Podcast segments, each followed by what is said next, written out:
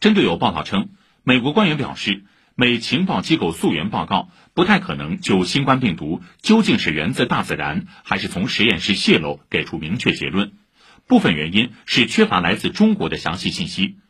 我外交部发言人汪文斌昨天说，美国政府通过情报机构搞所谓溯源报告，是为了推卸美国自身抗疫失败责任。